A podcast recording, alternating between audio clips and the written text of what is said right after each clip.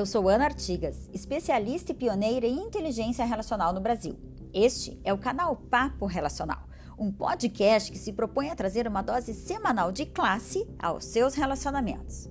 Classe está relacionada à forma como nos comportamos quando estamos diante das pessoas.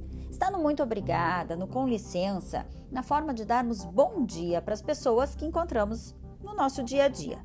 Bem, resolvemos lançar esse podcast no mês de junho porque comemoramos o Dia dos Namorados no Brasil, que, aliás, eu prefiro chamar de Dia do Amor, como é comemorado em outros lugares do mundo, porque, como diz Lulu Santos, consideramos justa toda forma de amor e todas elas valem super a pena, não é mesmo? Bom, e aqui nós não falaremos apenas de relações íntimas, mas de todas as configurações de relacionamento com chefes, filhos, pais, irmãos, pares de trabalho, que, aliás, trazem muita dor de cabeça por aí, né? Além disso, os mais religiosos sabem que comemoramos o dia de Santo Casamenteiro, o Santo Antônio, que abençoa não só para encontrar o amor da vida, mas principalmente para resolver conflitos com a pessoa amada. E aí sim, falamos de inteligência relacional porque um dos pilares desse conceito é a redução de conflitos em qualquer relacionamento. E sabe por quê? Porque nascemos para nos conectar. Sim, e precisamos das pessoas. Elas são fundamentais na nossa vida. E não vem com essa de que você é autossuficiente, não precisa de ninguém. Antes de qualquer coisa, dizer isso é uma super ingratidão, sabia? Sim, porque você só chegou até aqui porque alguém te alimentou, literalmente segurou na sua mão para você andar, conversou com você para desenvolver a linguagem e a comunicação, e enfim, você só está vivo e ouvindo esse podcast porque muitas pessoas te ajudaram. Então, abra os ouvidos agora e deixe de ser ingrato. Mas o mais incrível é que, apesar dos nossos anos de prática, nos relacionando com as pessoas todos os dias, ainda somos analfabetos relacionais e precisamos aprender cada vez mais. Porque precisamos uns dos outros. E quanto mais saudáveis forem as nossas relações, as nossas escolhas, melhor para nós. Porque não somos nós que adoecemos, são as nossas relações. Bom, mas vamos falar de amor? Para falar de amor, poderíamos ir por muitos caminhos, mas o que eu acho mais coerente é falarmos sobre a individualidade. Parece antagônico, né? E você vai me perguntar: mas como assim, Ana? Você acabou de falar que nós só existimos através do outro e agora vem com essa de que o amor é individual? Pois eu lhe digo que é sim e vou te explicar. Primeira questão só você sabe o quanto você ama. E o amor não pode ser medido pelo outro, mas pode ser dado sem limites por você. Em um dos capítulos do livro que escrevi sobre inteligência relacional, eu citei a oração da Gestalt, que, na minha opinião, é a base dos relacionamentos sadios. Mas muita gente ainda me questiona, porque nem sempre conseguem entender o que ela quer dizer. Sendo assim, achei importante falar sobre ela. A oração diz o seguinte: Eu faço as minhas coisas e você faz as suas. Não estou nesse mundo para satisfazer as suas expectativas. E você não está nesse mundo para viver conforme as minhas. Você é você, eu sou eu. E se por acaso nos encontrarmos, é lindo. Se não, nada há a fazer. Esse pequeno poema foi escrito por Frederick Pills, o pai da Gestalt, que é uma linha da psicologia. E é, em síntese, uma visão saudável que deveríamos ter sobre as nossas relações pessoais. Mas muitas vezes ela é mal interpretada. Na primeira vez que você se depara com ela, parece que Fritz prega uma individualidade acentuada, enfatizando o eu e o tu e deixando de dar importância ao nós. Mas agora venha e pense comigo. Quero explicar cada parte dessa oração e dizer para você por que eu acho a individualidade tão importante para qualquer relação funcionar bem. Vamos lá. Primeira frase: Eu sou eu. O primeiro passo para qualquer relacionamento maduro e saudável dar certo é saber quem você é. Tanto as suas qualidades como as questões mais difíceis para você executar ou lidar. Afinal, acertos e erros todos nós temos. Mas é importante você se perguntar: quem é você enquanto pessoa? O que você realmente gosta? O que te deixa feliz? O que faz você se sentir bem? quanto você se doa para as pessoas. E mais, o que é amor para você? Eu sugiro que você pare esse podcast agora e responda essas perguntas. Com certeza vai te trazer insights muito significativos. Por quê? Você precisa se conhecer, se reconhecer e se respeitar. Esse é o passo número um para qualquer possibilidade de amor. Por isso, é verdadeira afirmação que precisamos nos amar primeiro para depois amarmos o outro.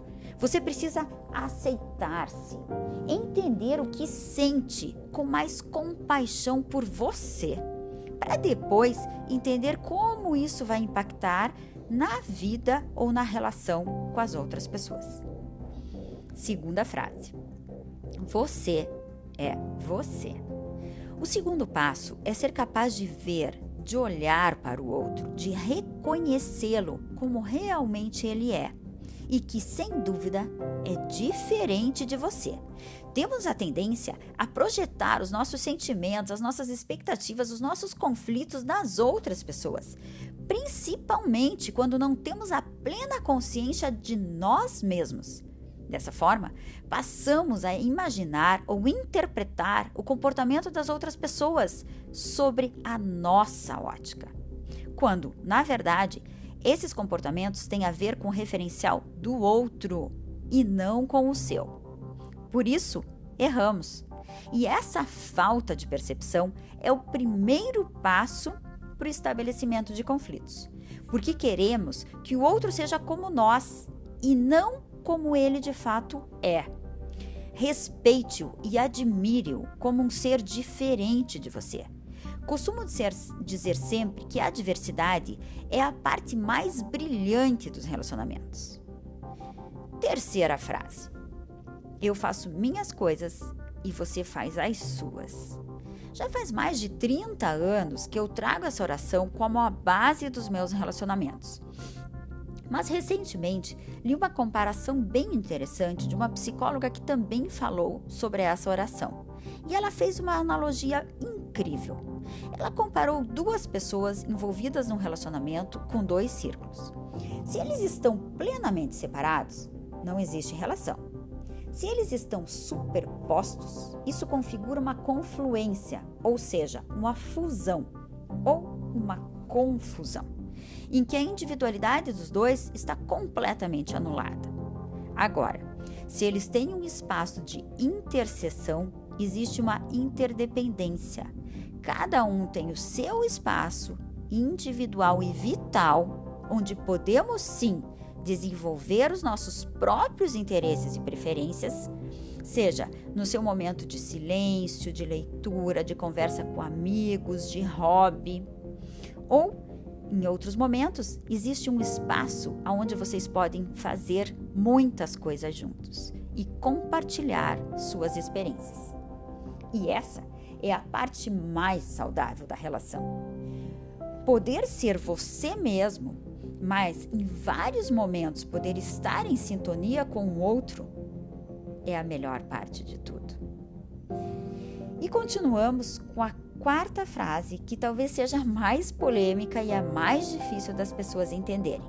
Ela diz: Não estou nesse mundo para viver de acordo com as suas expectativas. E você não está nesse mundo para viver de acordo com as minhas. Assim que iniciamos um relacionamento, temos a tendência a criar milhões de expectativas sobre a pessoa que estamos nos relacionando e também sobre o próprio relacionamento. Como, por exemplo, Será que a pessoa é romântica? O que será que ela gosta de fazer? O que ela gosta de comer? Será que vai dar certo? Será que gostamos das mesmas coisas? Bem, e será, e será, e será. E por aí vai. E claro, queremos sempre acertar mais do que errar. Mas nesta ânsia, podemos ficar extremamente exagerados em agradar, em nos preocupar, em satisfazer a necessidade do outro, na expectativa de assim obtermos amor e aprovação. No entanto, agir dessa maneira é muitas vezes uma armadilha, porque quando criamos muita expectativa, corremos o risco dela ser rapidamente frustrada. Porque as ideias e fantasias estão na nossa cabeça e não na cabeça do outro. Segunda questão: se nos doarmos em excesso só para, para agradarmos o outro, nos anulamos e nos perdemos de nós mesmos. E quando não estamos sendo nós mesmos no relacionamento, mostramos uma falsa imagem. E isso é um prato cheio para que o relacionamento não funcione. E em muito pouco tempo estaremos infelizes por termos nos distanciado da nossa essência enquanto pessoas. Ninguém, vejam bem, ninguém consegue sufocar suas próprias necessidades e sentimentos para sempre abrir mão de si, com o objetivo de manter a harmonia e evitar brigas. Isto é exatamente o que pode levar à ruptura.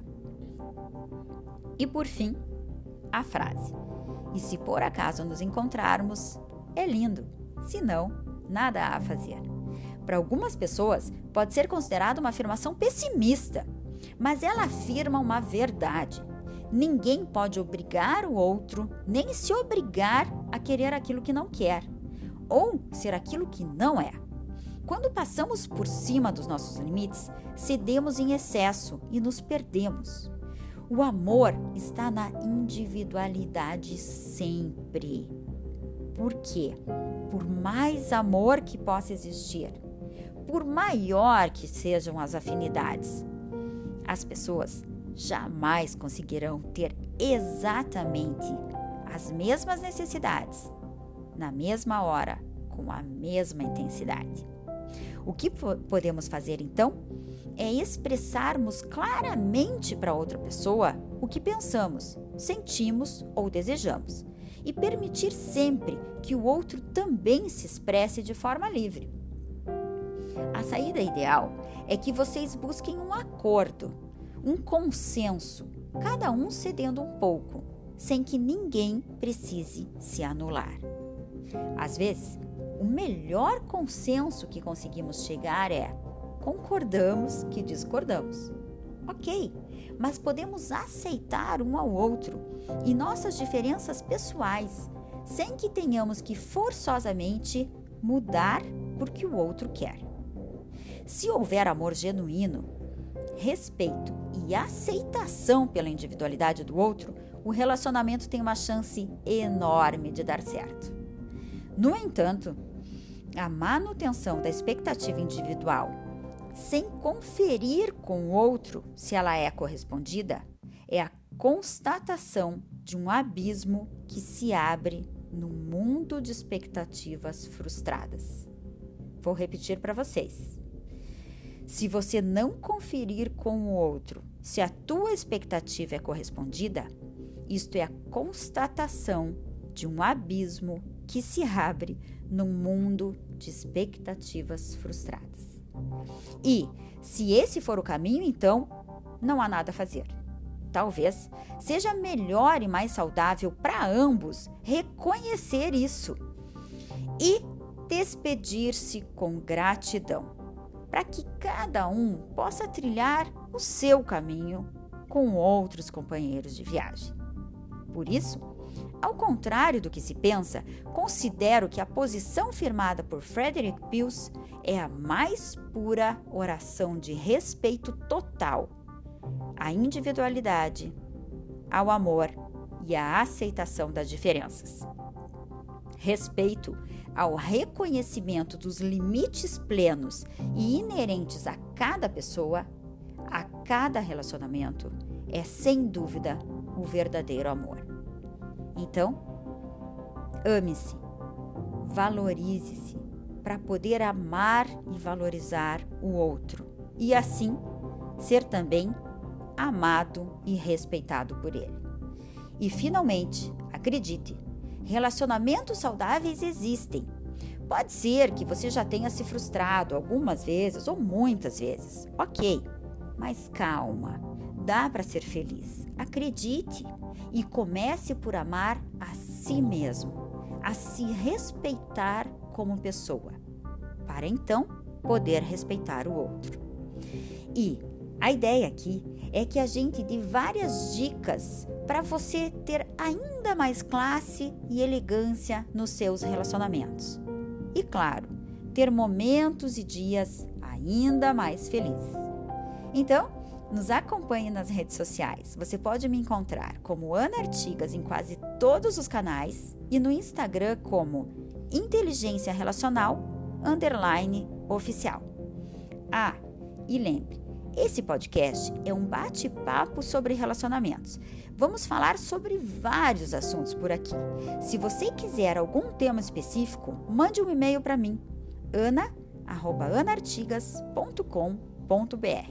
E podemos trazer assuntos que sejam interessantes e relevantes para você ou para o momento que você está atravessando agora.